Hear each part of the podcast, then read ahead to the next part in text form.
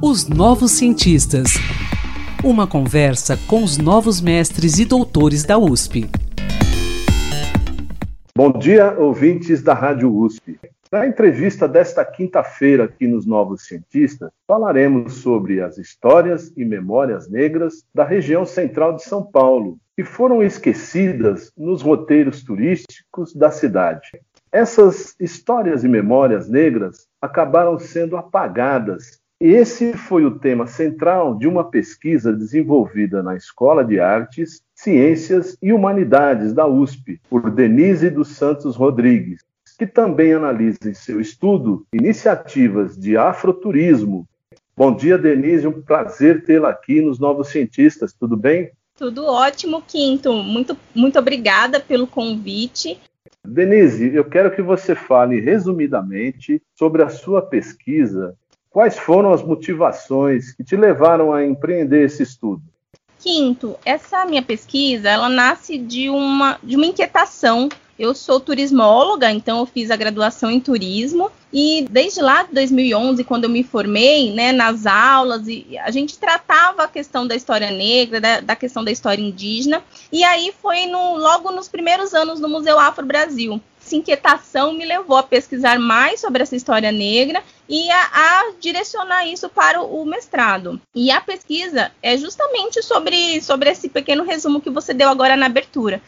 Bom, e agora eu quero que você fale, então, na sequência, né, como é que você realizou seu estudo.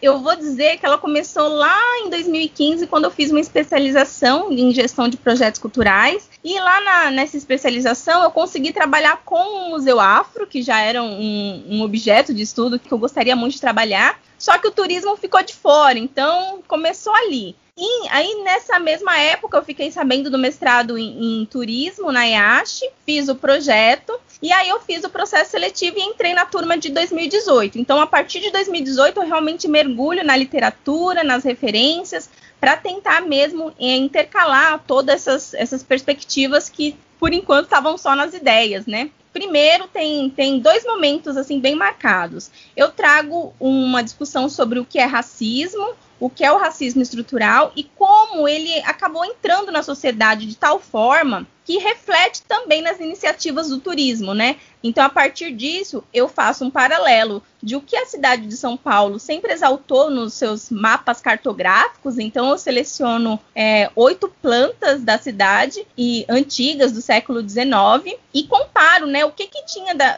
a presença negra ali naquela época era muito bem marcada. Então, a gente tem que trazer isso. Eu tentei trazer isso para a pesquisa de forma que é, desse sentido. Então, analisei esses mapas, vendo onde é que eram esses, os pontos de presença negra na cidade. E aí, num segundo momento, eu trouxe para o turismo, né? Então a gente, opa, tem alguns lugares importantes de presença negra e como o turismo lida com isso hoje. E aí eu trago também as análises de mapas turísticos, né? Cartes que, que retratam o turismo da cidade uh, e da, a partir das iniciativas oficiais, né? Então da Espetures, da Secretaria Municipal de Turismo.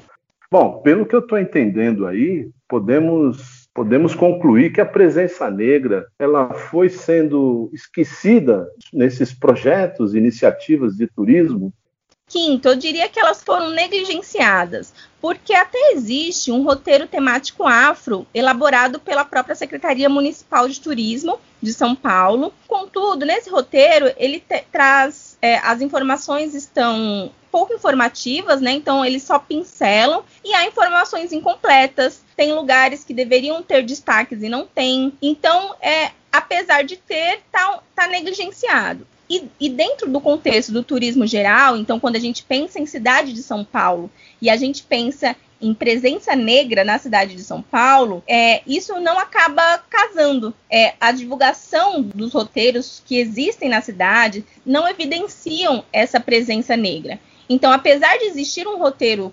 específico, ele não contempla é, da forma correta, né, de uma forma abrangente, e o roteiro geral da cidade também não.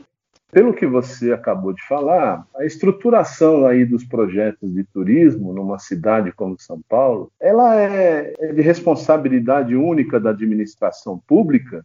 Existe alguma participação da população, entidades representativas? Não, não seria a única, né? Mas é aquela que concentra a maior responsabilidade. A partir dela, que as outras iniciativas ah, e outras organizações vão se vão consolidar o turismo da, do, da, do destino. Então, tem várias associações. Tem a Associação de Guia de Turismo, a Associação de Hoteleiros.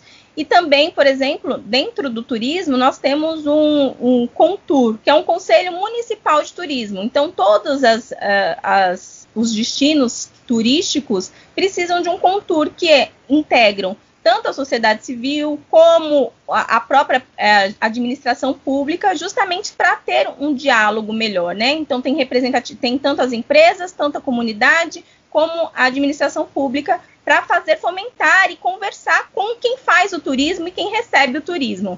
Você citou aí alguma das suas respostas. Você delimitou sua pesquisa a algumas áreas centrais da cidade. Eu delimitei pelo centro, né? O centro da cidade, porque São Paulo nasceu ali no pátio do colégio, a gente tem toda essa história. E, e a partir disso, eu selecionei é, os distritos da Sé, República, Liberdade e Bela Vista. Então, o Bela Vista eu chamo na minha pesquisa inteira de bexiga. Então, eu, eu concentro na área do bexiga mesmo, né? Por exemplo, a, a, Liberdade, a Liberdade inicialmente, originalmente, era um bairro negro. E as marcas negras que ainda resistem no, no local, ainda resistem ali no bairro, mesmo com toda a modificação turística, a, a, liberdade é um forte, uma forte presença negra ali, porque nós temos o primeiro, o primeiro cemitério público da cidade foi ali próximo à, à Praça da Liberdade e ainda hoje res, tem resquícios desse lugar, que é a Capela dos Aflitos. E ela traz toda a presença negra dali do bairro, por quê?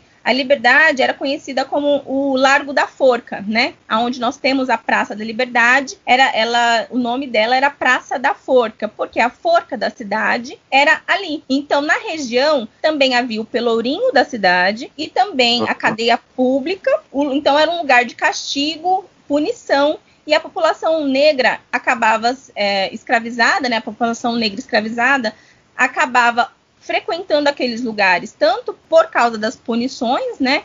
E como um lugar de devoção. É, a capela e a igreja Santa Cruz das Almas dos Enforcados, que também fica ali na praça central né, da Liberdade, ela virou um, um ponto de, de, devoção e fé. É, eu posso citar também a igreja do Rosário dos Homens Pretos, que atualmente fica no Largo do Paissandu, em frente à Galeria do Rock. É, a igreja está naquele lugar há mais de 100 anos. Mas o lugar original dela é no caminho da, da rua direita, então sentido a, a, a igreja da, da Sé, né, a Catedral da Sé, e ela foi destituída, ela saiu daquele lugar por causa que os batuques, as manifestações negras, a sociabilidade negra que ocorria ali naquela região que no século XIX, início do século XX, era muita. Então, a expansão da cidade provocou a expulsão da Igreja do Rosário dos Homens Pretos,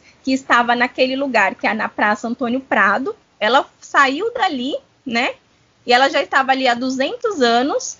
E por causa das manifestações negras ali presentes, ela foi destituída deste lugar. Ela saiu dali e foi, é, foi desapropriada. A Irmandade recebeu uma indenização e foi para uma área considerada afastada, né? Para a gente hoje em dia é tudo tão perto, né? Mas a gente pensar uhum. em século XIX, século, início do século XX, era tudo muito distante.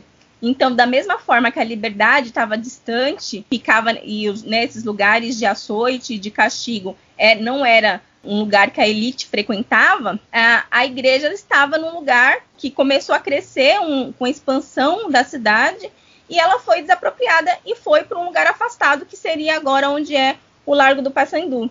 Bom, agora, Denise, você cita também no seu estudo é, algumas iniciativas de recuperação dessas memórias negras, né, como o afroturismo. Essa prática, esse afroturismo, ele tem trazido algum resultado? ele chegou a provocar alguma alteração nos roteiros oficiais de turismo? Claro, Quinto. É muito interessante essas iniciativas de afroturismo, porque elas, elas são recentes, assim, elas a mais antiga, se eu não me engano, tem cerca de 14, 13 anos, mas as outras são um pouco mais recentes, então são de 8 anos para cá. Então eu posso citar a, a, Blackbird Viagem, que faz a caminhada São Paulo Negra, tem o coletivo Crônicas Urbanas, que também faz itinerários da experiência negra, o coletivo Cartografia Negra, o Instituto Bexiga, a Sampa Negra. Então, esses são alguns que conseguem é, trazer, né, retomar essa presença negra não só no centro da cidade, como em, outras, em outros é, bairros da capital, né?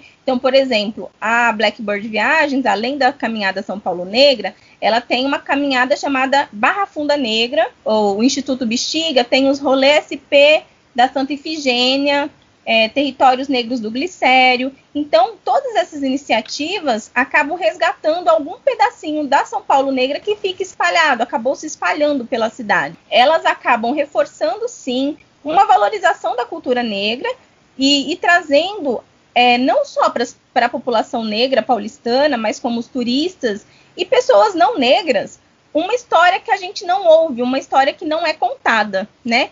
E que só se manteve, só se mantém justamente pela essa tradição oral. Então, gente, muitas vezes a gente vai na Liberdade e a gente não faz ideia que tem uma capela de 300 anos ali. Então, uhum. essas iniciativas acabam trazendo esse resgate e valorização dessas e recuperação dessas memórias negras mesmo. Eles utilizam, tem uma parte se você verificarem esse, aqueles, esse roteiro da própria Espetures, né, roteiro temático afro, são lugares similares que, que, eles vão abordar, mas cada um com uma perspectiva diferente. Então, se vocês forem nos cinco roteiros, serão cinco perspectivas diferentes, abordagens diferentes, um falando sobre arquitetura, outro falando sobre a geografia, outro dando enfoque à história e tudo e tudo que ocorreu na cidade. Então, é muito interessante.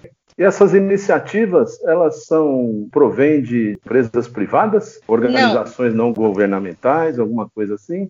São iniciativas da sociedade civil. Então, cada um é, é muito interessante esse grupo, porque nós temos turismólogos, mas também temos jornalistas, historiadores, geógrafos, arquitetos, advogados, sociólogos. Tem uma gama né, de, de profissões ali que, que acabaram se interessando por essas iniciativas e trazendo, através desses roteiros, essas memórias negras. Então, é partiu da própria sociedade civil. O que eles viram pela iniciativa pública não agradou, agradou parcialmente, não tinha, não tinha esse destaque necessário da, da administração pública, e aí eles falaram que tinham que mudar, tinham que dar destaque para isso, e aí eles trazem a perspectiva das suas áreas, né? E acabam trazendo isso para o turismo, né? Porque eu, chamo, eu falo que todos eles são roteiros, mesmo que alguns deles não se considerem como roteiros turísticos. Quero agradecer aí pela sua participação nos Novos Cientistas. Muito obrigado, Denise. Pesquisador, se você quiser falar sobre o seu estudo, sua pesquisa, envie-nos um e-mail para ouvinte.usp.br. Quinta-feira que vem tem mais. Pesquisas e inovações. Uma conversa com os novos mestres e doutores da USP, os novos cientistas.